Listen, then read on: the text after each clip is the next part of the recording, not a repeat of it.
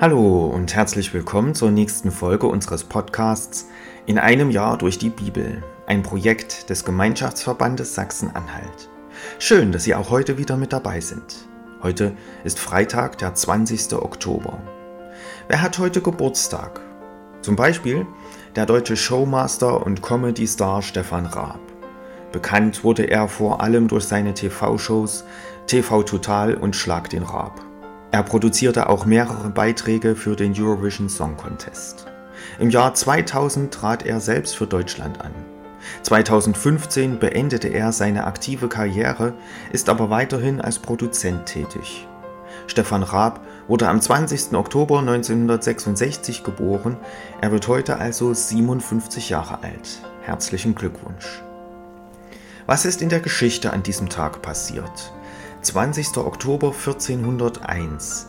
In Hamburg werden mehrere ehemalige Vitalienbrüder, unter ihnen auch Klaus Störtebecker, enthauptet und ihre Köpfe zur Abschreckung aufgespießt. Um Klaus Störtebecker ranken sich viele Legenden, einige Historiker gehen davon aus, dass er selbst nur eine legendäre Gestalt ist, die auf den aus Danzig stammenden Johann Störtebecker zurückgeht. 20. Oktober 1825. König Ludwig I. legt fest, dass sein Staat künftig Bayern mit Y und nicht mehr Bayern mit I geschrieben werden soll. 20. Oktober 1967. Im ZDF startet die Sendung Aktenzeichen XY ungelöst mit Eduard Zimmermann. Und 20. Oktober 1983. Auf der Generalkonferenz für Maß und Gewicht in Paris wird der Meter neu definiert. Und zwar mit der Strecke, die das Licht im Vakuum in der Zeit von 1 durch 299.792.458 Sekunden zurücklegt. Ich lese uns die Losung für den heutigen Tag vor. Sie steht bei 2. Mose 33, Vers 11.